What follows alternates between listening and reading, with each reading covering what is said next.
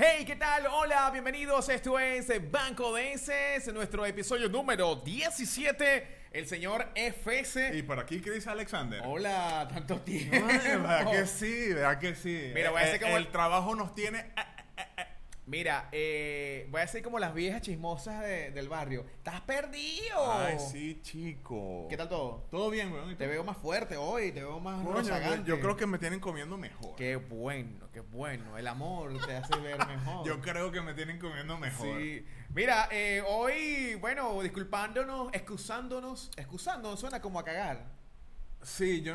eh, No, eh, excúsame. Eh, sí. eh, no, De yo... eh, eh, excusado. eh, sí. De, Por ahí va la cosa. de- sí, Sí. va, por ahí va la, la línea. Primero, ofrecer disculpas de que hemos estado un poquito ausentes esta, esta semana. Le, proyectos personales, algunas cosas que estoy haciendo y el señor F se está haciendo y que, bueno, se va a enterar por allí de qué, de qué se trata. Exactamente. ¡Es mentira! Ustedes se comen, ¡Cliché! ustedes se comen todos esos cuentos. No, estamos teniendo, estamos pelando bola que no, Coño, que estamos pelando bola y tenemos que trabajar no para habían cortado la luz. claro, para sonar interesante. Nos No, cortaron la luz, nos cortaron el internet. nos No, no, no. Mira, para sonar interesante como un Instagramer, como esa gente de, de Instagram, este, se vienen cosas buenas. Sí, sí, ya sí. saben, pendiente. Coño, No. que por cierto, ahora que estás hablando de ese tema, Instagram le está dando así En el madre. cogote ahorita a los influencers y todo eso a... Qué palabra tan sexy. ¿Cuál? ¿Influencer? Dame con tu cogote. Ah, en el cogote. Qué gay, bro. En el cogote. Porque están eliminando los, o están probando eh, eliminar los likes. Exacto. Quieren ellos más. eh, Eh, de- están ¿Puedes buscando, tú eso, por favor? están buscando propiciar o sea, mayor contenido de los usuarios. Porque Claro. el tema es que cuando tú entrabas a una cuenta, podía que el contenido pueda ser bueno, Ok. pero entonces tú te guiabas solamente de la cantidad de seguidores que tenía la cuenta o de la cantidad de likes que tenían sus publicaciones. Qué bueno. El contenido podía ser muy bueno, pero las personas no le brindaban eh, la importancia o el valor real al contenido que se estaba publicando allí realmente. Entonces, al ocultar esos likes, permite a las personas generar un contenido y que las personas tengan la posibilidad de leer realmente y que ese no sea un patrón de referencia, el tema de los likes o la cantidad de seguidores, sino que vean mejor el contenido. para más información, experiencia branding con FS. Ah. Bueno, bueno, eso sí. Lo que te estaba diciendo es que uno siempre dice esas cosas. Mira, es que cosas buenas estamos preparando. Espérese, es mentira. Sí, Teníamos sí, eso es puro- algunos detalles ahí personales que, bueno, ¿Tú no escuchaste el término chandineo? chandineo, no. Eh, ¿no? Eh, Me estás chandineando. Bueno, me estás charleando. Ajá, eh, es como, es como me está charleando. Mira, hoy tenemos un tema muy interesante que traemos para discutirlo con ustedes, señores treintones. Treintones. El y los que no son de los 30, para que sepan a lo que a los que les va a llegar en la vida. Exactamente. Mira, ¿cómo nos ha cambiado la vida a los 30? Yo tengo 35 años. Y yo 32 años. Eh, somos unos señores mayores, parecemos de 55, yo lo sé. Sí, la sí, vida sí. nos ha tratado mal, el chavismo. El La vida nos ha dado un encogote. El maldito chavismo nos ha tratado muy mal. Y por eso, eh, yo creo que los 30 eh, es un mito, brother. Se ha convertido en un mito porque la gente que tiene 20 y pico le da como que miedo llegar a los 30. Ay, no, el tercer piso es un miedo. Y es un mito de que mm, lo que no existe en los 20 lo vas a hacer en los 30. Háblame tú al respecto. Es Mira, yo yo pienso que tú a los 20 años, primero tienes la te dan la ya como cierta libertad. Por ejemplo, si tú vienes de una casa muy Conservadora. conservadora, a los 20 empiezas a tener como cierta seguridad y empiezas a tener cierto libertinaje, ¿no? Pero es muy irresponsable, por decirlo de alguna manera, y de paso es sin dinero. Entonces, ya a los 30 años tú tienes cierta experiencia, tienes dinero y entonces tus acciones ya son distintas. Empiezas a disfrutar, creo que empiezas a disfrutar mejor las cosas porque la empiezas a disfrutar de una manera consciente, pero no todo se disfruta. Mm. No todo se disfruta. Como por ejemplo, el hecho de llegar a los 30 años, tú anteriormente cuando eras joven tú agarrabas y te podías lanzar una rumba durante toda una semana y beber toda una semana entera y a ti no te pasaba absolutamente nada. Ahora, Pero no, no te no te pasaba absolutamente nada en qué sentido. En o sea, que el cuerpo... tu- el cuerpo toleraba más alcohol. Pensé que me estabas hablando de. Porque también en la parte emotiva o en la parte social también influye. Porque cuando una persona de veintipico años se va de rumba tres, cuatro días, un fin de semana, Ajá. es un muchacho. Hay que disfrutar la vida. Ajá. Y si tiene 32, 35, por ejemplo, yo lo hago, ¿qué va a decir la gente? Un irresponsable. Ese hombre no trabaja. Un muchacho que no crece. Coño, ve que sí, no lo había evaluado. en Entonces la, viene la palabra, llegar a viejo pero no a hombre. Coño. ¿Tú no ves? O sea, yo te voy a ser honesto. Yo creo que por eso, eh, creo que influyen eh, el, el tocar ese, ese, ese rango de 30, si, si, o sea, si nos cambia la vida, obviamente. Sí, claro, evidentemente. Pero, o sea, por ejemplo, es que aunque tú quieras, el cuerpo, ya después de los 30 años, cuando tú bebes, o sea, como lo hacías a los 20 años, que tú veías pa, bebías para pa embriagarte, Emborracharte. ya no lo puedes hacer los 30, weón. O sea, tú amaneces al día siguiente como que es que te arrebataron el alma, weón. Como que Sí. te succionaron el alma, Bueno, ¿entiendes? a los 20 también puede pasar. Y de hecho, a los 20 tú tenías la excusa de. Amanecías eh, con, con, con Resaca. con resaca y tú decías, una cervecita me la quita. Sí. Tú a los 30 no puedes hacer. No te quita un carajo. Entonces tú ves el ibuprofeno, pásame Sí. una tamel, una, una acetaminofén para el dolor de se cabeza. llama Electrolit, eh, que está de moda y que es muy bueno para la... Es, una, es un suero que lo venden en base y tú lo destapas, te lo bebes y te recuperas bastante. Claro, me imagino. Y, Es bueno, nuevo, es nuevo. Lo que, o sea, eso no existió cuando yo tenía 20, pues que yo, coño. Mira, eh, una cosa que yo siento que me cambió la vida, porque obviamente cambia la vida y tú lo sabes, eh, los que tienen 20 y pico, que van camino a los 30, si- tienen ese temor, eso es como que, ay, tengo miedo de llegar a los ese 30. monstruo. Yo también lo tuve. De hecho, yo te voy a confesar algo. Yo tengo 35 años ahora, ya. Eh, cuando yo tenía 20, yo me quitaba un, un año. ¿En serio? Sí, no sé qué gay, weón. Me daba pena decir que tenía, tenía yo solo 25. puedo aceptar a una mujer, marico, pero... Marico, era, o sea, por ejemplo, eh, tenía 25 y decía, no, tengo 24. No sé por qué. Creo que Un porque... año. ¿Y por qué un año? ¿Tú sabes por qué? Porque yo cuando estaba en octavo grado, yo, yo, yo, yo repetí. Entonces, yo hice, mis amigos de mi edad, que Ajá. pasaron a noveno y toda esa vaina, Ajá. Estaban ya grandes y estaban un año mayor que yo, pues ya eran profesionales, ya habían combinado la carrera. Cuando yo llego a octavo grado, hago nuevos amigos que eran un año menor, menos, un año menos que yo. Ok. Entonces yo adopté ese- esa edad. Yo dije, no, voy a quitarme un año porque si, así que en vez de 24 tengo 23. Ok. Y, y sonaba bien porque era como el mismo rango de edades y toda esa vaina, pues. Pero ya los 35 es algo que, que está aquí y quiero resaltar. Llegar a los 30 es como pertenecer a un club.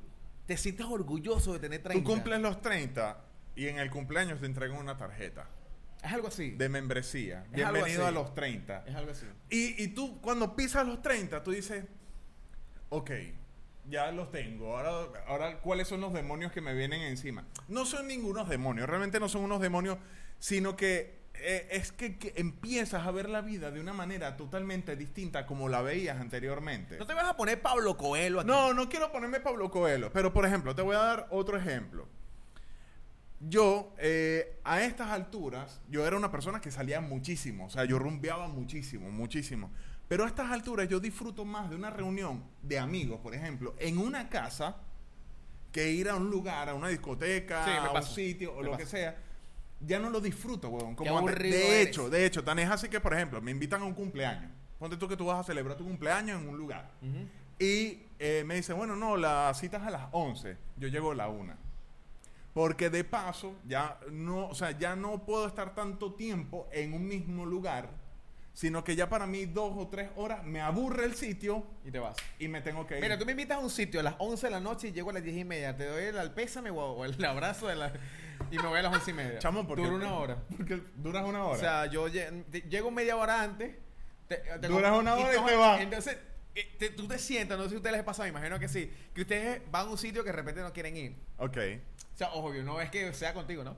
Pero un sitio que, mira, que está cumpliendo yo fulanito, y yo, no, ¿para qué vamos? Yo. Entonces tú te llegas y, y tú mismo te conversas, bueno, aquí estoy, estoy cumpliendo. Sí. Y uno ve la hora, bueno, son las, yo creo que si me voy a las once y media ya es suficiente, ¿no? Uno mismo va conversando consigo mismo. Uno tiene una conversación Porque eres interna. más consciente, marico. Porque eres más... Es, es lo que te estoy diciendo. Eres más consciente de tus acciones. Entonces tú te, tú te pides permiso a ti mismo para irte. Por ejemplo, fuiste a ese sitio y tuviste una hora con el cumpleañero, la cosa, y tú dices, oye, me quiero ir. Pero tú dices primero, antes de decirle cumpleañero o la persona eh, encargada o la persona que te invitó, Ajá. tú dices, bueno, yo creo que... Ya es hora. ya- no, yo creo que una hora es suficiente. Yo cumplí.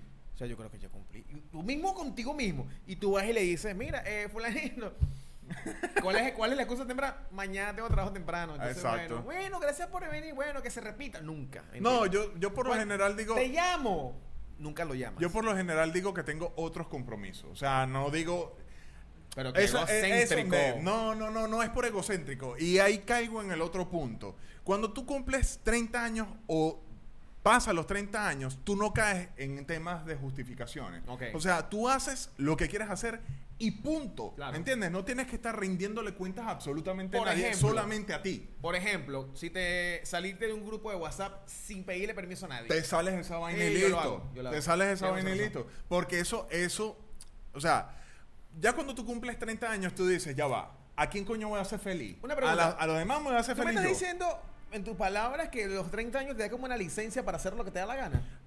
Conscientemente. Oh, eh, es más, Eh, eso eh, es el título de este podcast. eh, yo- los 30 te da licencia para hacer lo que te da la Yo gana. creo que sí. Ojo, pero hay que ser muy responsable. Pues, eh, Claro. hay, hay que ser muy... Porque hay personas que cumplen 30 años y, ay Dios mío, weón, pareciera que tuviesen 15 años todavía, no han salido de la casa de sus padres todavía, no trabajan, los problemas se los cuentan a, su, a, a- a- a- sus padres, eh, quieren seguir siendo mantenidos por sus padres. O sea, coño, Bueno. ya tú tienes 30 años, ¿qué, Sí, qué- qué eres tú? Recuerda que estamos en una, en una sociedad latina y la sociedad latina siempre se acostumbra a vivir con tu papá hasta que tú te cases o te vayas. Por, Mira, en por eso Unidos. es que seguimos siendo países subdesarrollados. Escucha, tranquilo. pues, No, ya me estoy alterando, Diputado, tranquilo. Ya me estoy alterando. Mira, yo lo digo porque yo no he ido a Estados Unidos, lo, lo que he leído o lo que ha contado, perdón, es que los- en Estados Unidos lo- los panas ya a los 15 años están buscando trabajo de medio tiempo. Claro. Para irse de, de- a una universidad fuera de la ciudad y vivir solo. Es que es y a partir de los 16 años ya como que... Es cultura de padre. Es cultura de padre. Una vez que ellos entran al, creo que es el high school. Eh, a, la- a lo que viene siendo la preparatoria, ya en la pro- por eso es que existen que si el- la vaina de ¿cómo se llaman? las hermandades, Ujú. ¿entiendes? Que de hecho ellos asisten a las universidades Los landa, landa. y ya no eh, ¿Te acuerdas? nah, huevo, nah. La venganza de los nerds. Exacto. Ellos empiezan a a asistir a hermandades y en esas hermandades ya se despegan del vínculo padre-madre, Sí. ¿entiendes? Entonces, sí, tú sigues siendo responsable de él a menos que él, él solicite la separación. Sí. Tú sabes, pero, Como eh, lo hizo Jaden, el hijo de Will Smith. Él, él- No sabía. Sí, él solicitó, a los 16 años, solicitó eh, ser responsable él mismo de él. O sea, sus padres ya no, no tenían que ser responsables de él. Oye, tan atrevida. Bueno, pero ya. Jaden tenía la capacidad económica su- y suficiente también como para poder soportar Él hizo. Karate no va a hacer más nunca película, porque con esa plata que se... Estoy hablando como la vieja chismosa. Esta plata que se metió, mijita. Mira, eh, a los 30 años, eh, algo que, que- que hay que subrayar es que... ¿Se dice subrayar o subrayar? Subrayar. Con bra, brayar. No, subrayar. Ah, ok, subrayar. Ajá. Que es un subrayo. Ajá. Es que le metí en inglés. Eh, es que tú, luego a los 30 años, obviamente te cambia la vida, que es el, el motivo de este podcast. Y algo que te- tú te das cuenta de que sí te cambia la vida a esa edad es que te empiezas a llevar mejor con tus padres. Estoy totalmente de acuerdo contigo. Tienes que ser más comunicativo con tu papá. Hasta le prestas dinero a tu papá. es que yo creo- Ey, hasta le prestas plata a tu papá. A tu Yo- papá, coño, Chris, eh, necesito ahí, ponte, en esa época, 50 dólares. Yo, coño, papá, agarré. Sí, sí. Y entonces tu papá se, se pone así como que... Como sumiso. Como sumiso. Co- Coño, co- hijo. ah, Tú te pones a analizar la vaina y tomas la misma actitud que tú tenías cuando tenías 10 años y querías pedir dinero. Sí, sí. O sea, ya, ya a los 30 años tú empiezas a ser padre de tus padres. No que empiezas a ser padre, sino que sientes como... como Es que tienes ese- Cierta, cierta cercanía a su edad, a su... A su punto de vista, Yo- a su criterio, porque tú, tú- obviamente tú vas a tener un criterio parecido al, de, al que te dan en tu casa. Los Claro. criterios se desarrollan y, lo, y, la, y la formación y la, y la educación se, se, se- se forma en la casa. pues. Exacto. Entonces, quizás tú sientes, eh, vas a saber el por qué te cuidaban tanto, el por qué te regañaban tanto, el por qué no te dejaron, te bajaban ir ese domingo a las 5 de la tarde para la playa. O sea, Eh, ese- lo es- entiendes y lo agradeces además, porque esa- esas, esas mismas cosas son las que te hacen se- o te siembran los valores y principios con los que tú creces. Y además... Qué bonito lo- estamos hablando hoy. Coño, sí, vale. verdad que sí, vale. Estamos, estamos ¿cómo se llama? Eh, emotivos. Sí. con- con- No, no, pero es que los 30. Lo- lo- bueno, pero- Ese punto de los 30 te pone emotivo, los 30. También te pones muy emotivo. Y en relación, a, por ejemplo, con el tema de los padres, es que aparte de que te vuelves más cercano, también los aceptas. Claro. ¿Entiendes? Los aceptas. Yo, por ejemplo, con, con mi mamá y con mi papá, ellos tienen sus cosas, tienen sus problemas y todo eso. Yo los acepto tal y cual eh, son y los quiero y los amo tal y cual son. Pero yo hay veces que sí siento que tengo una postura como lo que yo te mencionaba, como que si yo fuese el padre, ¿entiendes? Porque no sé si es que ellos de cierta manera se vuelven algo dependiente y como tú estás en una época o en una etapa que tú estás seguro de, tu- de ti mismo, Exactamente. ellos confían en tu palabra más que en la de ellos mismos. ¿Se entiendo? ¿Me Me- entiendes? sí, sí. Ese, un ejemplo eh, rápido de eso es que tú estás en una, una reunión y tu mamá va a soltar un chisme, va a soltar un chisme. Tú ¿Qué de- te cu- y tu ma- mamá. Ah, ajá, y tu eh, mamá. Exacto. Es la- lo mismo. Es exactamente el mismo punto. O de repente que tu papá saque un paño. en la- porque sé que los papás son fantásticos. Hay una visita y sale este, Sexy. El hombre, Juani- el hombre. Juanita, ¿dónde está, ¿dónde está el par de medias que no consigo? y tú, papá, hay, vis- Sí. papá, hay visita. Compórtate. Compórtate. Por Dios. Entonces tu papá, ay, disculpa, disculpa, señor. No, eh, disculpa, el ofendido, pues. Sí, el oh. ofendido. Entonces te saca con algo. ¿Cuántas veces no te limpiezas bolas y se van? Y uno queda. Y uno se queda. ¿Qué tiene, qué tiene que ver eso con lo que te estoy diciendo, papá? No lo haga. No lo haga. ¿Por qué lo hace? Sí, marico. Y uno queda con que. Eso son, eso son cosas de padre. Y no hay que- eso hay- eh, mira, y ya que lo estamos hablando, esa vaina, nosotros cuando cu- tenemos que evitarlas, weón. Nosotros vamos para allá. Me, me, me, me hizo agua lo de los ojos, ¿sabes? Porque me acordé de tantas situaciones que mi papá me, me hacía. Pero, pero, sí, men. eh, eh, creo que, que tu papá te hace caso y tú sientes, como dices, tienes cierta, no autoridad, sino como que tienes un criterio que ellos respetan. Exactamente, exactamente. Entonces, ahí- porque, porque es que ya toman en consideración tu postura. Y que tú eres un tipo maduro, que ellos te formaron bien, ¿no? Exacto, formé yo. exactamente. Más bien ellos se sienten orgullosos por, por haber formado una persona como Porque si tú haces eso a los 20, eres un carajito malcriado. eres malcriado. Si, eres, si lo haces después de los 30, eres un tipo de carácter. Es que de hecho. ¿Lo viste la diferencia? Sí, sí, sí. No, y fíjate, yo por ejemplo crecí con el hecho de que si yo respondía a una persona mayor, yo estaba faltando al respeto. Pero pronto comprendí, o sea, ya a los 27, 26, 27 años, yo comprendí que decir la verdad no era faltar el respeto. Pausa. Huele a sopa. No, te, no a mí me hueles a arroz. Perdón. Ok. Eh, Aquí lo que sí, hay es de- después de cierta edad es como que no es falta del respeto, sino como que te- tener una postura y un criterio y quizás una... Es que tienes un criterio. Tú a partir, es más, tú a partir de, supuestamente tú eres, 10 ya cumpliste 18 años, tú eres mayor de edad, ya esa edad suficiente para que tengas criterio propio. O sea, la idea es que tengas ya un criterio. Eso sería ya, lo ya a ideal. los 18 puedes votar, pues tienes que tener un claro, claro, claro. Mira, algo que realmente sientes que te cambia la vida a los 30 es cuando ves a una mascota y sientes cercanía o sientes respeto hacia los animales.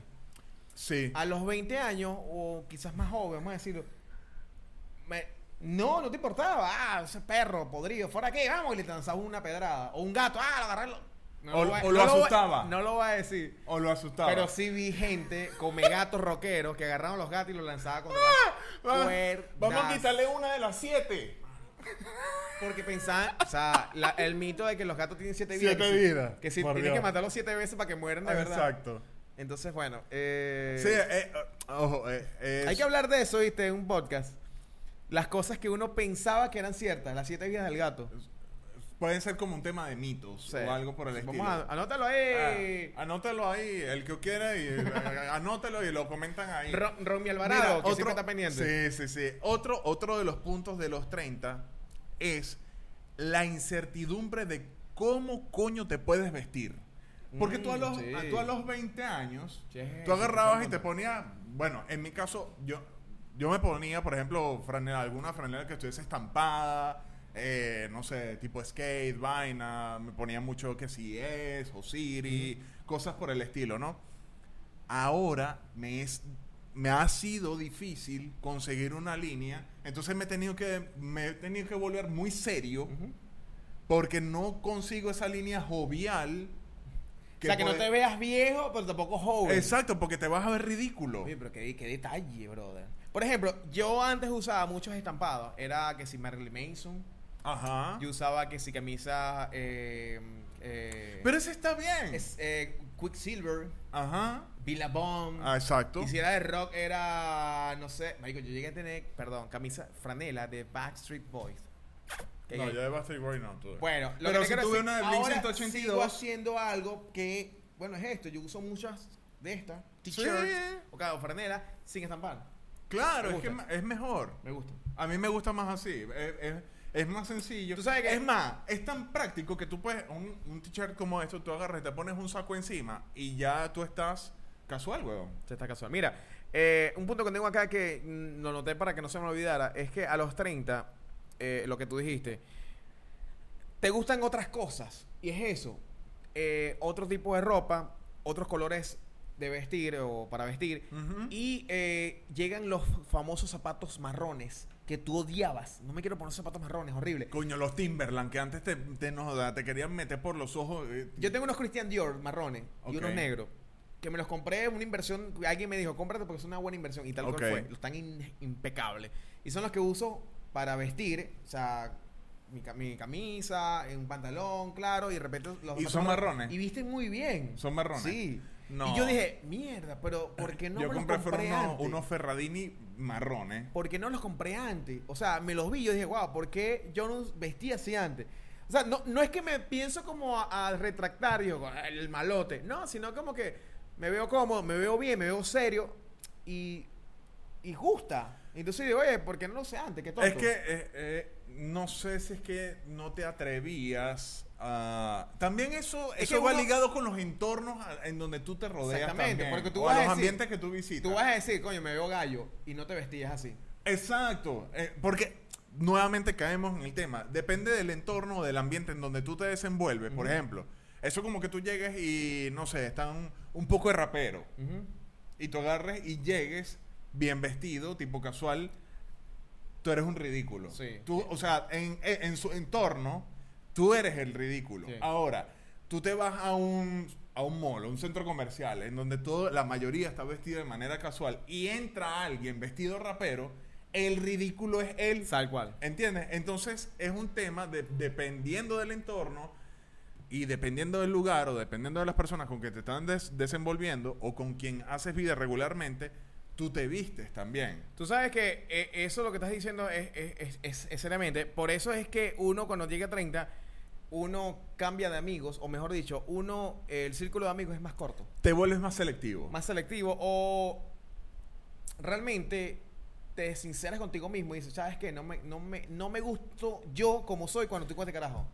me, con este sujeto. me encanta lo que acabas de decir. Que te sinceras contigo mismo. Sí. Eso quiere decir que te respetas. Sí. ¿Entiendes? Porque antes Y no caes en, un- en otro punto que es válido para los 30, en el que dirán. ¿Entiendes? O sea, a ti te importa mierda Porque aunque no creas, aunque no creas, uno dice, no, me lo paso con fulanito porque es cool y es cool él y todo. es cool". Exacto. Y aunque no te caiga bien o no la pasas bien, tú estás ahí y te sientes bien. pues. Porque caes en el, en el aparentar. Exactamente. Caes en el aparentar. Pero ya cuando tú tienes cierta edad o, des- o pasas los 30, tú ya no caes en ese, en ese juego, tú no caes. Tú simplemente dices, mira, esta persona, con esta persona yo no me siento bien y punto, no estás con esa persona. Me pasó una acabó. vez, yo cuando tenía, yo tuve un, un pana, eh, un pana, que yo me la pasaba con él, eh, era para sentirme en grupo, con, con- en, en grupo. En, Ok.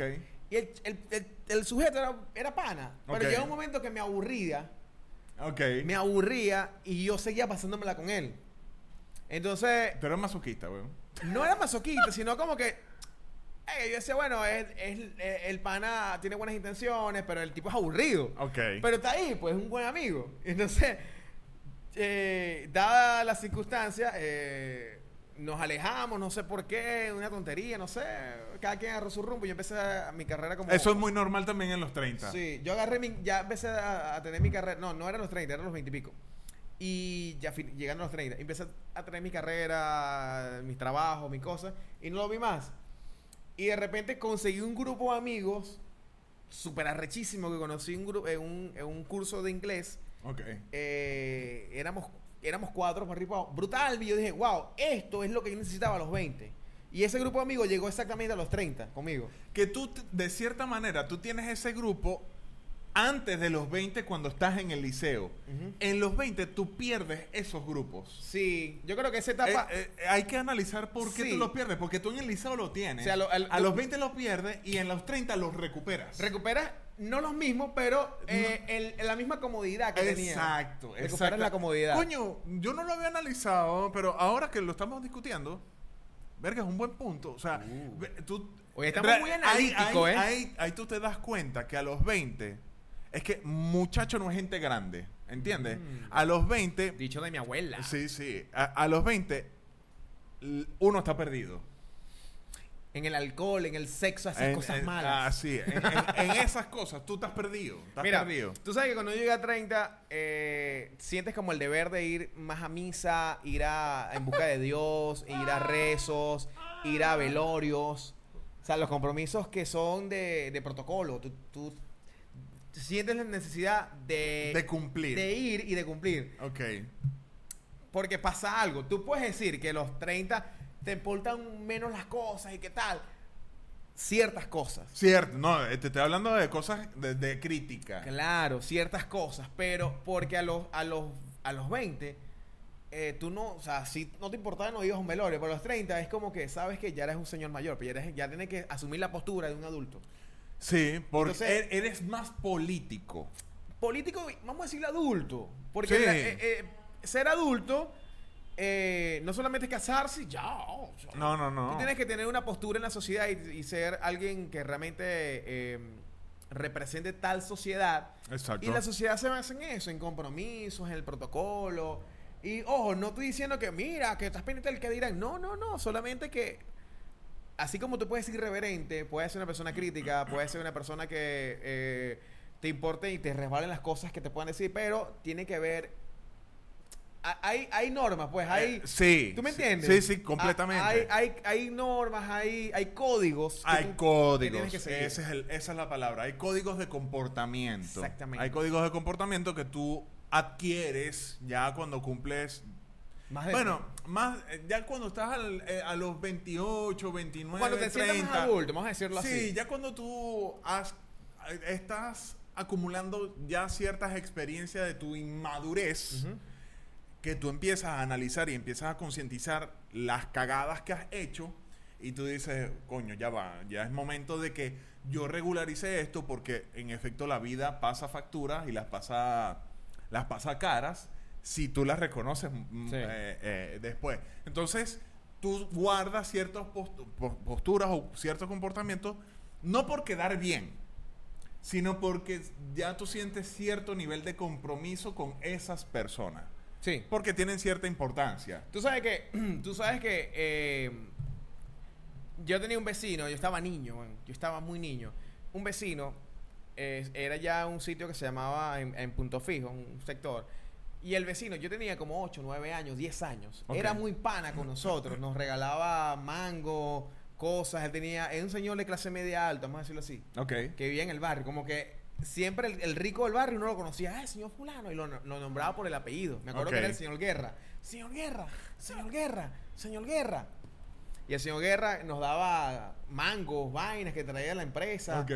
Galletitas. Y yo, ah, qué genial. Entonces el señor Guerra, yendo a Boconó, a una vaina esa de, de- de las vírgenes, pum, lo mató un carro. Verga. Todos los carajitos del barrio fuimos a verlo y yo no fui y muchos eh, no fuimos, o sea, fuimos a verlo, pero muchos padres lo vieron. Yo no lo quería ver. No.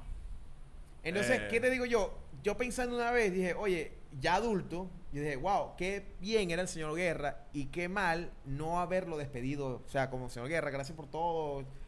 Buen No, viaje, pero no sé, eh, pues. yo, para serte honesto, eh, cuando murió mi abuelo, yo tenía cinco años y recuerdo que me hicieron una, una pregunta inteligente.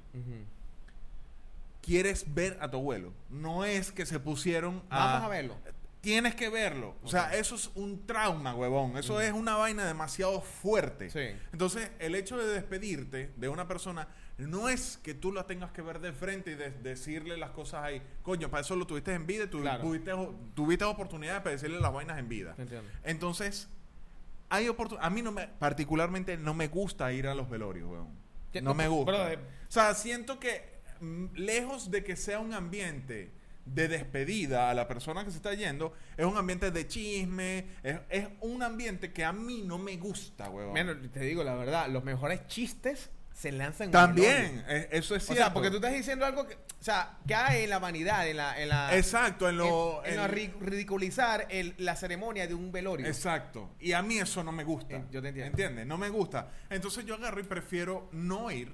Yo Pero- voy, no voy. Bueno, pero ahí entramos en la parte que tienes que ser un poquito político. Eh, eh, Ah, claro, todo depende de, de- del contexto, perdón, el contexto no, de la persona, porque tú puedes ir al lugar y tal vez mantener un margen, una distancia de, bueno, hasta aquí estoy haciendo acto de presencia. Bien. y hasta ahí, no te involucras o, o no participas mucho. Mira, otro de los puntos es cuando tú cumples a los 30 años, por ejemplo, y estás coqueteando. ¿no? No caes en la tontería de me voy a hacer el duro. Ok. Me va a hacer el. Si me escribe, no le voy a ver. O. No, no, no. Tú sabes, hay que batizar el champú y vaina. Para que. ah, Tengo que hacerme lo importante. Ok. Ya eso, tú no lo haces, sino que tú hablas directo. Claro. ¿Entiendes? Tú agarras y dices, mira, yo quiero esto, esto y esto. ¿Sí o no? ¿Dónde es eso? Yo nunca he hecho eso. ¿Tú no te, no te ha pasado No. eso? Es que. Es que eh, No, yo, creo que, yo creo que las fórmulas de conquistas cambian. Sí, es que por es- a eso voy. La- o sea, o sea, el, el ABC de las conquistas que yo hacía eh, a los 20 no es la misma que yo hacía ya a los 30. Ya no conquistó a nadie. Es que- conquistó a mi pareja. Yo me pongo a pensar, yo me pongo a pensar, el, ter, el tema de hacerse el duro es demostrar inclusive inseguridad. sí, sí. sí. Porque tú sientes que no haciéndote el duro, eh, esa persona no es que te tenga comiendo de la mano o algo por el estilo. O sea, yo creo que va por ahí. eh, Yo te entiendo, yo te entiendo. Que yo- eh, tú, a los 30 tú tienes la libertad, y, y es un, un punto que tenía notado aquí, que tú hablas como más, eres más libre, obviamente. A mí me pasa, y me, me, me pasa, yo hablo de, con más tranquilidad de sexo. También. Hago chistes de sexo, eh, hago comentarios de sexo eh, pervertido, pero lo digo en un tono que puede sonar jovial y jocoso, y la gente, ah, por mi personalidad, porque soy Pero eso, en- eso no lo puede hacer todo el mundo. O sea, Claro. si yo lo hago, suena. grosero. Sí, suena, suena Bueno, grosero. a los 20 yo no lo hacía. No, no podía, no, no tenía cómo hacerlo. Ahora, no es que, mira, hablando del, ando hablando de- del, del sexo, no, no, sino que, ah, fulanita, eso, anoche tuve acción en esa casa. Ajá. Un ejemplo, pues. Es que yo creo que entra el factor picardía. Exactamente. ¿Entiendes? Y la- y el bromeo. Como tú tienes la picardía de decirlo, se te hace más fácil. Yo no tengo picardía, entonces al momento de que yo hablo de Tú eres sexo, más seductor. No, es que no, no es que no sé si es que sea más seductor, sino que cuando hablo de sexo lo hablo tan de una manera tan seria, Ok. ¿entiendes?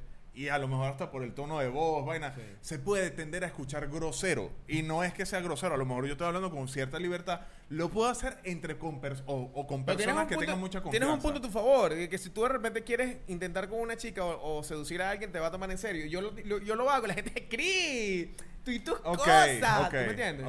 Mira, ya con esto no, nos podemos despedir. Sí, porque de paso yo tengo demasiado calor en esta vaina. Estoy sudando. Señores- y ustedes están ahí muy relajados. Este es eh, las personas que, te- que nos están escuchando por Spotify y por Apple Podcast. Muchas gracias.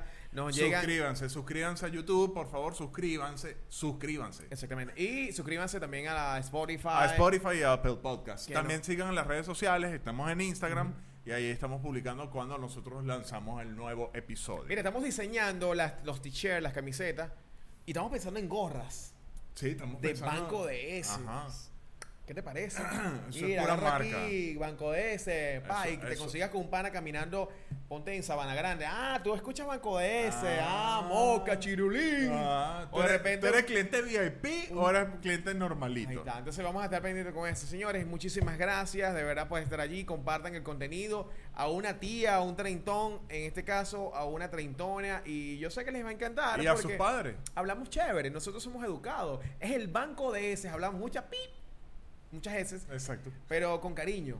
Somos el podcast políticamente correcto de tu corazón. De tu corazón. Que la pase genial, el señor FS. Y por aquí, Chris Alexander. Nos escuchamos muy pronto. Bye. Por televisión. Chamo, tengo las axilas peludas. ¿eh? No sé. Yo no tengo peludo, pero me de. no, mentira.